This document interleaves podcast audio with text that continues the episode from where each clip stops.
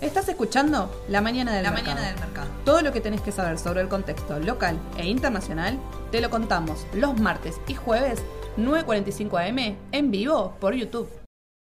¿Qué haces estos segundos aquí? Hola a todos, buen día, ¿cómo les va? Bienvenidos a la mañana del mercado. Buenas, Pri, ¿cómo va? Buen día, ¿todo bien? ¿Vos, Ale? Bien, todo bien, por suerte.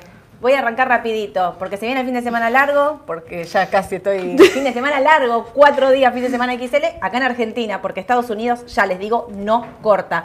Mañana Exacto. datos importantes les voy a estar contando. Pero tengo tantas noticias para contarles y tantas novedades. Novedades. y cosas que pueden pasar. Y como les cuento siempre, voy a hacer un mix de noticias, pero voy a arrancar ya. Para, antes una cosa. ¿De qué vas a estar hablando? Así la gente ya sabe. Vamos a estar hablando de petróleo hoy, todo lo que es energía. Ahí está. Voy a arrancar entonces con eh, Argentina. Sergio Massa va a estar viajando a Estados Unidos. Entonces, quería contarles que va a estar eh, participando de la Asamblea Anual del FMI, del Banco Mundial y de la Cumbre de Ministros de Economía y Presidentes de Bancos Centrales del G20. Sí. Obviamente, todo, lo, la- todo lo, lo más importante de la economía va a pasar ahí, pero se bajó del coloquio IDEA, que es una- uno de los coloquios privados más importantes, donde, bueno, también Se se, habla un poco de la economía, de lo que viene y demás. Se bajó. Es raro igual que se haya bajado. Sí. ¿no? Aparte ahí están los empresarios y siempre le preguntan y demás. Bueno, se bajó, pero va a estar, eh, el oficial va a estar y va a estar participando. Eso es lo importante.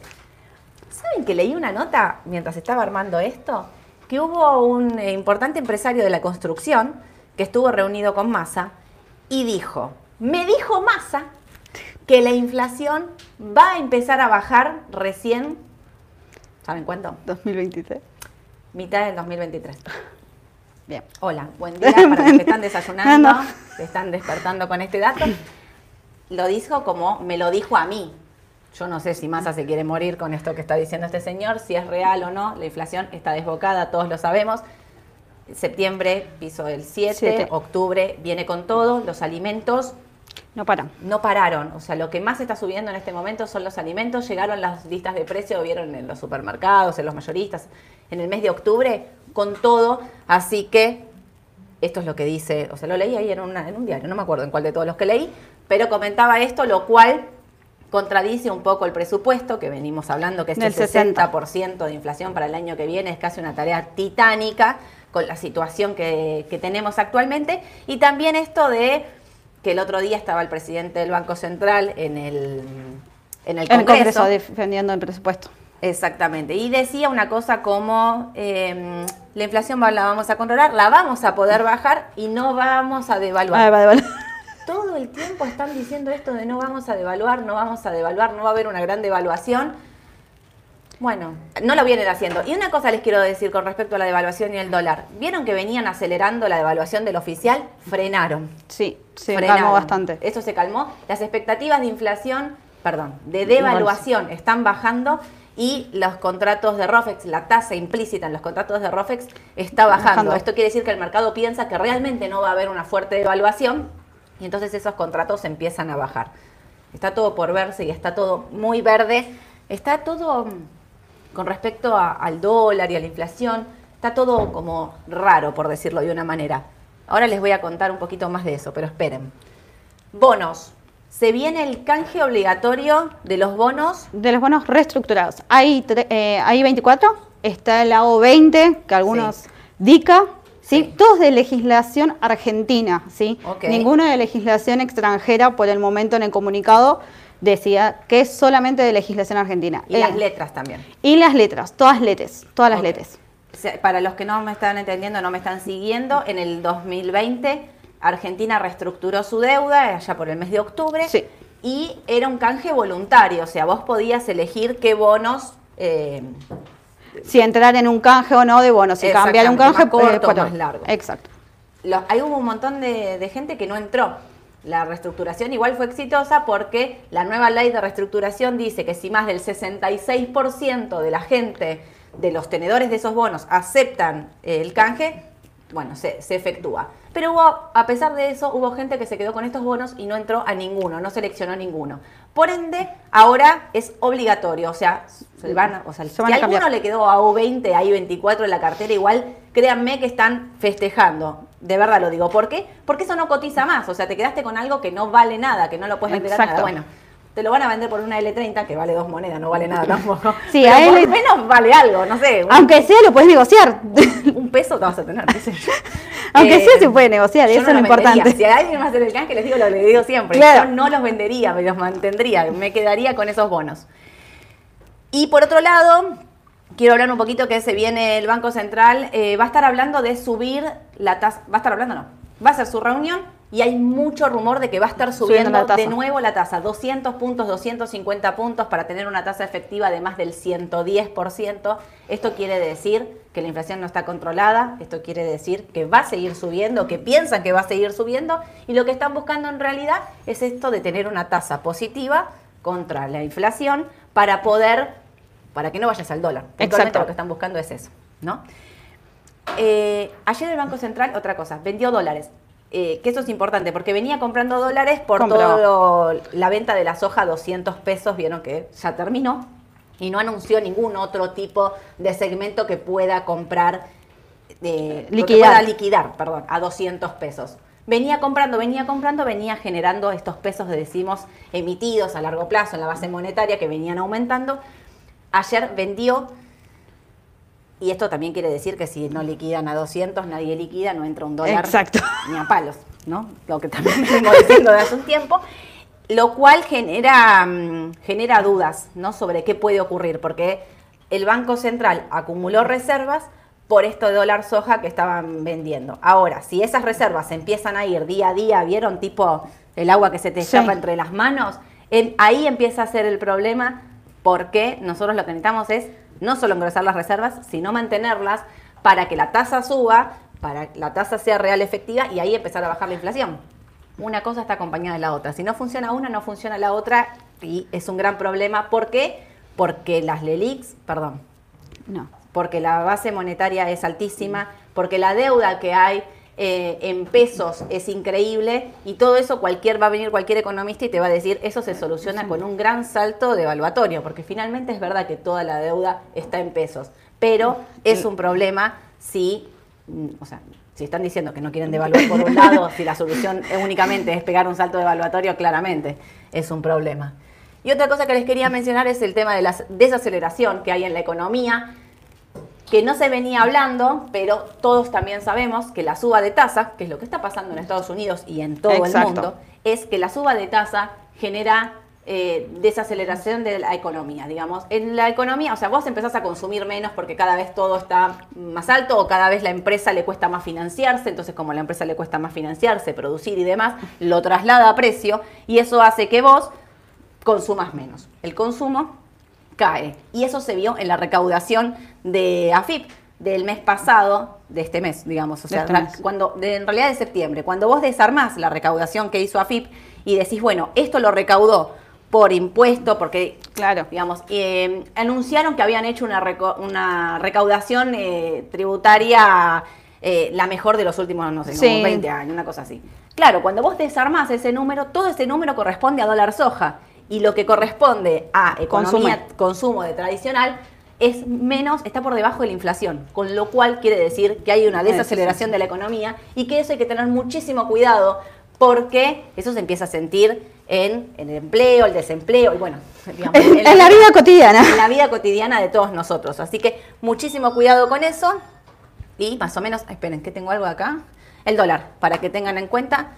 2.96,64 el dólar MEP, el contado con liquidación eh, de CEDAR 311,21 y acá voy a frenarme un segundo y les voy a contar una cosa.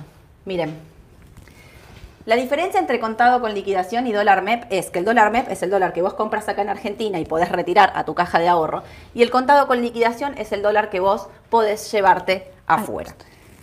Esto es una brecha, no sé si lo llegan a ver, siempre les digo lo mismo, en la página de Raba van a tenerlo y pueden, o sea, pueden seleccionar lo que quieren ver. Yo puse MEP y contado con liquidación de CDR. ¿Por qué los puse y por qué quiero que vean esto? Durante mucho tiempo la brecha no hay y en algunos momentos se amplía, ¿ven? Se pegan las líneas, se separan y demás. Miren, cuando, cuando ¿cómo se mueve esa brecha? Para hacerlo más sencillo. Cuando la cosa se pone espesa en Argentina, que la gente empieza a tener miedo, empiezan a pagar cada vez más para llevarse plata afuera. Y ahí Exacto. es donde la brecha se empieza a ampliar. O sea, no me es lo mismo tener un dólar acá en Argentina que puedo llevar a mi caja de ahorro que tener un dólar en Estados Unidos. Así. No hay mucha más vuelta que darle a esta situación.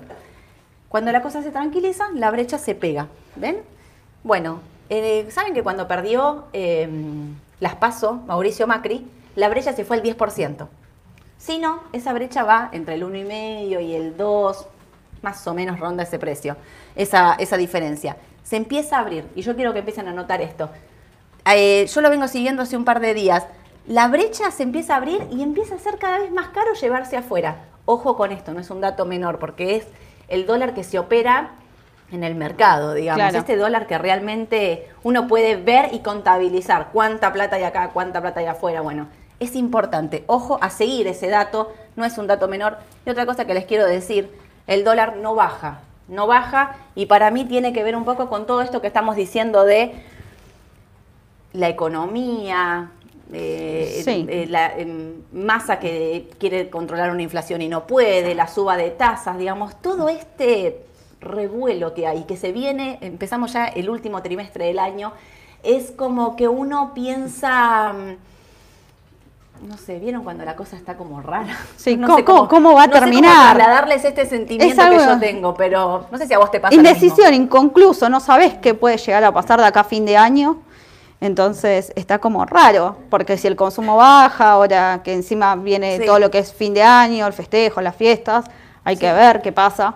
Es, sí, sí, recordemos tema- que siempre la última parte del año es un año, una etapa difícil, que uno pensando en estas tasas y en la suba que probablemente haga el Banco Central nuevamente de tasa, uno tendría que pensar, me voy a los pesos directamente, ni lo dudo, pero no sé, ¿vieron esa cosa que está en el mercado que, no sé, como está rara, esta suba y baja de bonos, esta brecha que se empieza a ampliar, no sé, yo se los dejo así como un dato para que lo, para que lo miren, pero me hace, me hace ruido.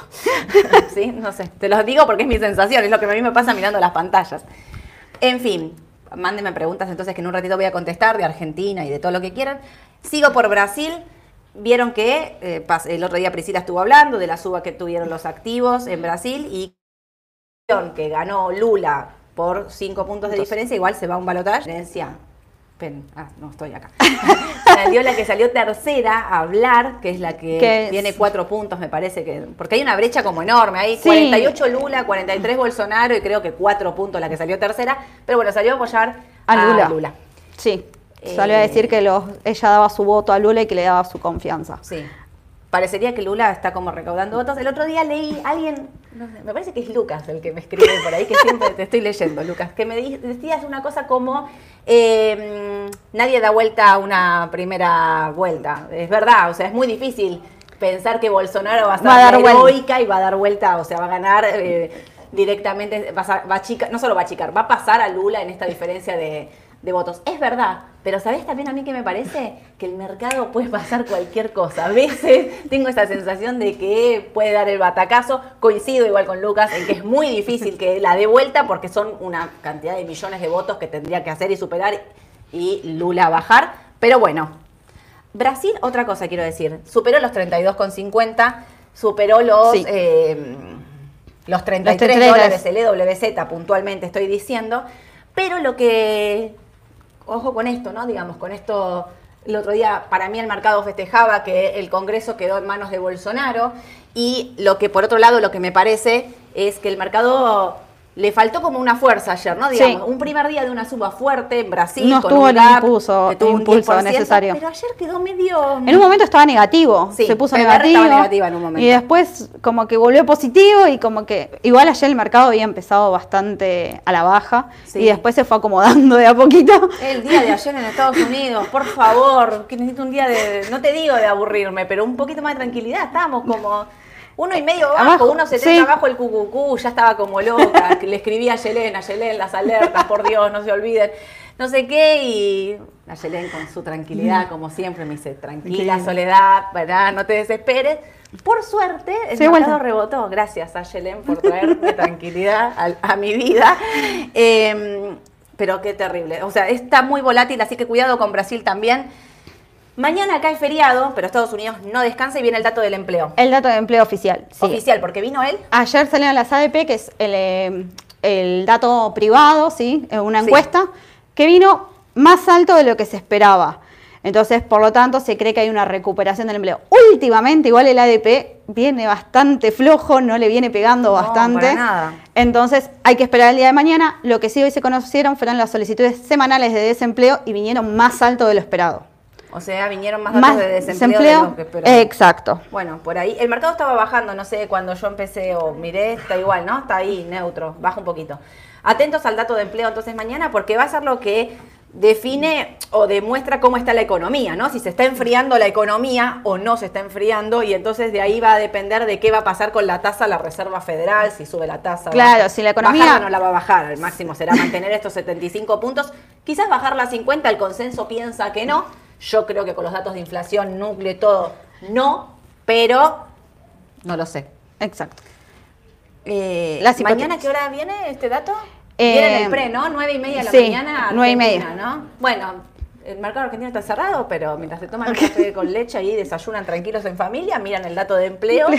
y si vino. Si viene bien, Si viene bien, acá empiezan las cosas. Si en- viene bien el dato, el mercado puede ser que hasta que baje, no es que el dato, el mercado va a festejar un Ex- buen dato. Porque no. si viene bien van a pensar que la economía todavía no se enfrió lo suficiente y que hay muchas posibilidades de que la Reserva Federal ataque con todo. Claro, si la, eso, eso es lo importante tener en cuenta. Si los datos vienen bien, significa que la Reserva Federal puede ser más agresiva de lo esperado. Así que ojo mañana, pero bueno. Terrible, terrible.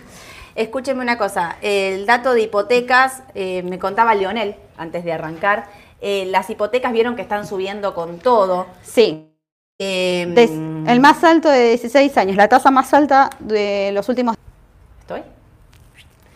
Les decía, creo que, o sea, no creo, en Estados Unidos, Estados Unidos. la- es, la, es común que la gente saque un crédito hipotecario para comprar su casa. Exacto. O sea, esto es, funciona de esta manera. Es como hablábamos el martes pasado de la crisis de las hipotecas, es porque la mayoría de Estados Unidos se saca créditos para comprar su a vivienda. 30 años y, y demás.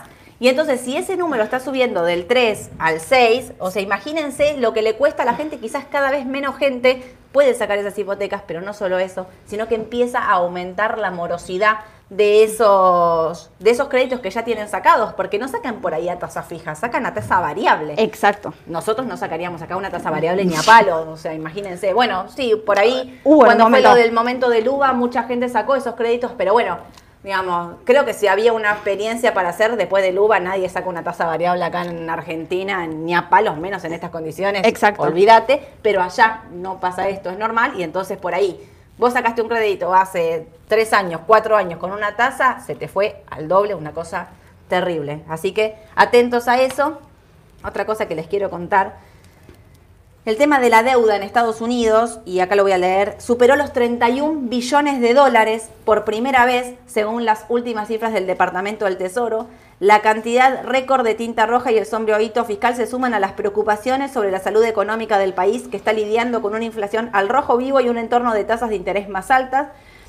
Eh, y habla de los costos, eh, los elevados costos de atención médica y la defensa, un sistema fiscal que no genera suficientes ingresos para cubrir los gastos.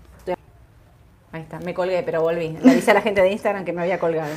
Escuchen, creo que anda mal internet, creo que estamos colgándonos por eso, pero bueno, vamos a seguir. Les decía, la deuda entonces de Estados Unidos que está subiendo sin parar y que no están generando los suficientemente ingresos para generar esa deuda, se hace- o sea, empieza a hablar de déficit fiscal y sigue, así que atentos con eso, ¿sí? Eh, tiene que ver, en realidad, fíjense, está todo relacionado con el dato de empleo, con la, La suba de tasas, to- Todo son- siempre lo mismo. Es un circuito económico. Exactamente. Voy a hablar de Ford y acá también tiene que ver con esto. Esperen que me lo anoté porque era un montón. Eh, las empresas de la industria automotriz sufrieron la escasez, bueno, ya todos saben, en la pandemia vieron que faltaron los semiconductores, que faltaron los materiales y demás. Hace dos semanas Ford dijo que esperaba tener de 40.000 a 50.000 vehículos sobre ruedas al final del tercer trimestre que carecen de piezas que actualmente escasean. La, la compañía, ¿se acuerdan? Que ese día bajaba como un 2, un 13%. Un 12%. Ford. Sí. eh, y lo que está diciendo es que va a aumentar el precio de los vehículos. O sea, ahí te das cuenta cómo trasladan el precio del tema de costos de los vehículos, en este caso lo digo puntualmente, a el vehículo. El vehículo. Directamente, o sea, está lineal, o sea, ahí tenés la inflación y cómo sigue. Las ventas navideñas las voy a dejar para el final. Voy a hablar de petróleo. Vamos a hablar de petróleo. Aparte así descanso, pues si no me dicen que hablo mucho. petróleo. Vamos a empezar con IPF. La suba de ayer de IPF de casi un 8%, ¿sí? Eh, donde, bueno, no cumplió el retroceso de Fibonacci que había mencionado Mauro la otra vez en el vivo, ¿sí? Eh, a 0,38, ¿sí? Eh, que más o menos eran los 5,60 dólares. Sí que rompió la resistencia de los 7,30. Hubo grandes Entonces, festejos. Ahí, Edu seguramente es uno... Festejó, festejó, levanta acá las manos. Acá las manos, Edu. Festejó como loco. Eh, ahora lo importante es a ver si llega a los 8,06, ¿sí? Así que IPF hay que ver cómo está ahora en el pre, hay que ver cómo sigue el día de hoy. Creo que está neutro. Estaba, estaba 7.39, ¿no? Antes. 7.49. Mira, 7.49. El minuto a minuto me va a decir Edu todo el día. Hoy Así que bueno, acá. Próxima resistencia, 8 dólares a tener en cuenta, ¿sí? Perfecto, acá se los pusimos entonces. Como superó el soporte de los 7.30, la próxima resistencia es 8.10. Recordemos que eh, en el caso de bajar, 6.62. ¿sí? Exacto. Que es lo que viene, lo que venimos diciendo ya desde hace varias semanitas. Pero para, ¿cuál es la noticia importante del petróleo? El petróleo. Salió a hablar la OPEP, la Organización de Países Ex- Exportadores de Petróleo, Sí. sí. Que no incluye a Estados Unidos, eso es importante, y no incluye a Rusia, sino que salieron a hablar, hicieron un consenso de disminuir la producción de barriles en 2 millones por día. Es la mayor reducción de producción que hay desde Muchos muchísimos años. Terrible. Y mm, si reducen la producción de petróleo, lo que pasa es que Aumenta aumenta, el precio. Ahí está. Eso es lo que ¿no? pasó ayer. Ayer todas las energéticas subían por eso, porque el petróleo se había disparado, porque si vos no tenés stock, significa que van a querer pagar más con tal de conseguirlo. Entonces, esa es la dinámica que está funcionando. Lo que sí, ojo, salió a hablar el presidente de Estados Unidos y dijo que va a soltar el stock de Estados Unidos para controlar los precios. Ah, está Porque. Sí, porque la- a ellos se le había disparado el precio del gas, eh, de la nafta, ¿sí? lo que encarece el costo Obvio. de producción. Entonces dijo, yo voy a soltar el stock para mantener los precios de la nafta controlados, porque si no se me descontrola todo. Hay que ver qué pasa hoy. Sí, hay otra cosa que quiero agregar es que Arabia Saudita y Rusia, eh, no solo aparte de esto de ajuste de la OPEP, donde Rusia obviamente festeja, porque Rusia tiene sanciones y demás en Europa y no puede vender, Exacto. sino que dijeron que van a trabajar en conjunto, para mí es como para hacerle soltar los pelos a, a- a Biden, ¿no? Debe estar como loco, porque le pega la inflación de lleno, el Es tema del sí. petróleo le pega impresionantemente. Es que fue uno de los efectos más importantes que tuvo la inflación de Estados Unidos, por eso era muy difícil de controlar. Eh, trajimos Exxon, ¿sí? Eh, Donde ayer también subió, eh, estaba subiendo casi un, 6 por- eh, un 4% en un momento, eh, donde marcamos nuevas resistencias. Tocó la, res- el- la rompió la resistencia de los 69, Acá, de los 89 dólares sí. y el próximo soporte son los 100 dólares. Estamos casi ahí, porque fíjense que se había adelantado el papel, porque venían Sí. con un rebote ya de antemano, de hace Exacto. un par de días. Recuerden- estaban subiendo los futuros en realidad, tenía que ver con eso. Piense que los futuros llegaron a valer 120 dólares el, por barril y están en 90 ahora. Entonces quieren recuperar aunque sea los 100 dólares el precio. ¿Sí? Perfecto. Bueno, ahí se lo dejamos anotado, más o menos los precios de soporte y de resistencia a tener en cuenta en Exxon. En el corto pueden corregir, ¿eh? porque fíjense que tuvieron una suba fuerte. Sí. Eh, trajimos también Chevron, que son bastante parecidas, eh, donde también tocó el soporte de los 154 dólares y la próxima resistencia está en los 164. ¿sí? Puede llegar a tocar los 164 y volver a corregir. Como dijo Sole, vienen subiendo bastante este último tiempo, entonces pueden llegar a tener una corrección. Sí, en las este últimas ruedas incluso, fíjate, dan sobrecompra, porque ya Al corto porque plazo. el rebote de corto plazo ya estuvo, porque ven esos rebotes ahí, miren en este también. Acá tenemos marcado, sí, que al corto plazo. En el corto plazo están dando las dos sobrecompras, ¿sí? Así que de corto la noticia puede ser que ya esté descontada. Exacto. A eso es a lo que quería apuntar. Vieron que a veces la noticia es comprar con el rumor y vender con, con la, la noticia. noticia. En este caso funcionó perfecto porque saliendo la noticia hicieron ese pico y Hoy estaban negativas, pero hoy estaba negativo todo el mercado. No sé si siguen negativas. El petróleo bajaba un 0,2, 0,5 estaban por ahí. Sí. Bueno, acá habíamos traído el análisis que hizo Ale hace tres semanas, ¿sí? Sobre Chevron y ExxonMobil. Podemos ver que Chevron bajó en su cotización, por lo tanto, el PER bajó, ¿sí?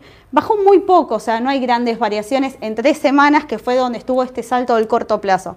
Sí, eh, la- el beneficio por acción trimestre, eh, trimestral subió en ExxonMobil, ¿sí? De, lo que, eh, de este rebote de corto plazo que tuvo la acción, ¿sí? Para tener en cuenta cómo varió en tres semanas El precio. el precio, sí. Sí, es un mercado muy volátil el tema del petróleo, así que atención, atención con eso. Y otra cosa, ¿por qué están disminuyendo la cantidad de barriles diarios? Tiene que ver con la recesión. Con que si el mundo entra en recesión, porque esto no es algo que le está pasando solo a Estados Unidos, sino que le está pasando a Europa, a todo el mundo en realidad, uno consume menos. Si consume menos, hay menos consumo de petróleo directamente. Exacto. Hay que tener en cuenta que China tuvo bastante, volvió a cerrar muchas ci- ciudades en un momento, entonces eh, China es uno de los mayores consumidores de petróleo, lo que generó que también el precio del barril baje. Claro. Eh, se, afloj- se debilitó mucho, mucho, mucho lo que era la demanda, por eso también se llevó a esta decisión de la OPEP. Perfecto. Tiene que ver con eso. Así que bueno, ahí les pusimos un poquito de petróleo, que era la noticia del día. Y este Con el el englobado XLE. del XLE, que también muestra lo mismo, sobrecompra de corto plazo, el rebote, ¿sí? Por ahí, para que quiera el DTF que siga la energía, está compuesto el 48% por Exxon y Chevron, ¿sí? Como si no te decís por cuál de las dos, puedes Es ir el por el ETF, obvio. algo más conservador dentro de todo. Tenés eh, 75 que, dólares que rompió la resistencia, eh, que se volvió soporte, y la resistencia es de 83,10. ¿sí? Perfecto. Genial. Bueno, espera, vuelvo para adelante. Vamos a las ventas navideñas. Empezó, ayer hubo un debate acá en la oficina. Estamos, empezó octubre. Muchos dijeron, ya está, estamos a fin de año, sacá el Viteltoné, arrancá. ¿Qué- qué comemos en la rellenar. fiesta, pues? ¿Qué comemos en las fiestas? ¿Qué hacemos para fin de año? Y muchos, muchas otras están diciendo, no, pará, falta un montón. Pero miren, miren lo que va a pasar en Estados Unidos. A partir de hoy, hoy es 6, ¿no? Sí, hoy es 6. Del 6 al 8, Target, para los que la siguen, es TGT en el, en el Ticker. en el ticker, eh, está lanzando su evento más grande de días de oferta, con cientos de miles de artículos del 6 al 8 y comenzará su garantía de igualación de precios de vacaciones. Y quien lo va a estar también haciendo es Amazon. Realizará una venta de acceso anticipado para los miembros Prime la próxima semana, lo que marca la primera vez que el gigante del comercio electrónico realiza dos eventos Prime en un año. Amazon también sacó una noticia de que va a contratar 150.000 empleados por la temporada de Navidad.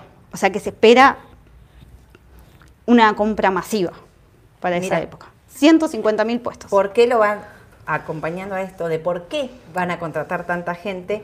Y yo había pensado lo mismo que vos, esperan vender con todo. ¿Saben por qué van a contratar tanta gente? Porque esperan que haya más gente, o sea, la misma cantidad de gente que compre más productos más baratos, que haya más cantidad de envío. Y otra cosa que esperan es que la gente no espere a fin de año para comprar, sino que empiecen a comprar a partir de ahora. Miren lo que dice la encuesta. Descubrió que la mitad de los compradores de vacaciones de invierno planean comenzar a comprar antes de Halloween. Ya. Ahora. Solo el 12% esperará hasta diciembre para sacar sus billeteras para las fiestas. Muchos temen los enredos de la cadena de suministros que se han producido en los últimos años. Como en el último año, para los que no siguieron el tema de las ventas navideñas, ¿qué pasó? Ocurrió que como había como un cuello de botella por el tema de la pandemia, porque faltaban empleados, faltaba traslado y demás, mucha gente no les llegaron las compras de Navidad porque estaban acostumbrados como compro hoy, me llega dentro de 10 minutos, eso no ocurre tanto y que ahora hay más demora en la entrega. Bueno, mucha gente se había quedado sin los regalos de Navidad, increíblemente, y muchos productos que no había, había faltante de, de todo. No están acostumbrados a, a- a que les ocurra eso. Y entonces este año cambiaron su hábito de consumo. Pero Sí. también tiene que ver con que el 84% de los compradores navideños están implementando medidas para eh, reducir el costo de sus compras, como aprovechar más los cupones de descuento y ventas. Casi 3 de cada 5, o sea, el 59%, planea comprar menos artículos que en años anteriores, mientras que el 21% de la población optará por marcas más baratas. Además, el 17% de los consumidores planean hacer compras navideñas canjeando recompensas para compensar costos y otro 17% planea comprar en puntos de venta donde tienen programas de fidel- fidelización o tarjetas de crédito de la tienda todo otro consumo en Estados Unidos y por eso lo quería cerrar con esto, porque tiene que ver con todo, tiene que ver con el empleo, con las hipotecas, con la deuda, con los consumos, con la inflación y con todo lo que está ocurriendo. Eso es lo que va a pasar a partir de hoy, porque Target empieza hoy y la semana que viene empieza Prime eh, para Amazon. Y es muy importante entonces también qué va a pasar en estos dos papeles puntualmente en sus balances. ¿no? Exacto. Si van a poder, porque Target tuvo una caída infernal, Amazon viene también bastante floja por lo tecnológico, pero también por las ventas. Así que atentos a todo esto que... A los ingresos futuros de las empresas. Exacto. Porque siempre se espera que las ventas navideñas como que traigan re buenos balances, pero esta vez... Acuérdense que en octubre empieza la temporada de balances también. Pero no, Sí, del trimestre anterior. Exacto, es el trimestre anterior. Sí. Contesto preguntas rapidito. Eh, ¿El canje de bonos y letes es oficial? Sí, sí, es oficial, es oficial. Recordemos Sí. que no estamos hablando de bonos de ahora, estamos No. hablando de bonos que fueron canjeados eh, En el 2020. reestructurados en el 2020. Ahora es obligatorio solo legislación argentina. Argentina. Ok. ¿Qué sucede con el SPY y el QQQ? ¿Tendrán rebote a corto plazo? Bueno, mira, la verdad es que, como decíamos el martes, habían cortado soportes importantes, el QQQ, pero rebotaron. O sea, hubo ahí un cambio. De corto plazo tendría que haber un rebote, pero hay mucha volatilidad. Hablando en serio, ayer estábamos casi 2% abajo, termina, mm, eh, se pone casi positivo, termina negativo. Hoy están bajando un poquito. A mí me parece que se define el rebote, sí o no, mañana con el dato de empleo. Sí. Creo que va a estar todo a esa espera. Eh, em, ¿Cómo ven Tesla? Tesla vieron que bajó, que el otro día conté las noticias, que había bajado como un 8%, que Katie Sí. Woods estaba comprando como 132 mil acciones. A ver, de corto, ellos dicen que los números no van a ser esos y que de corto plazo, oh, perdón, y que la venta de, de autos va a aumentar y que, que va a ser mejor. De corto plazo tendría que tener con esa baja, tendría de corto que tener un, Un rebote, rebote. desde el análisis técnico, pero bueno, hay que ver también cómo le impacta que, ah, Elon Musk dijo Eh, que va lo a de Twitter.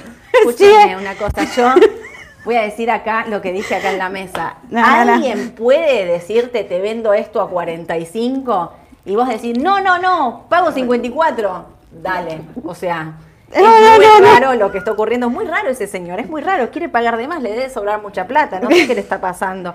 Pero eh, nada, yo les digo. Capaz que es eso, la adquisición, pienso. la adquisición nueva de Twitter, de, nuevamente de Twitter. Por ahí fue- hace caer un poco las acciones de Tesla, ¿eh? así Sí, que atento. hoy estaban eh, Le va a estar, eh, claro, le va a estar pegando.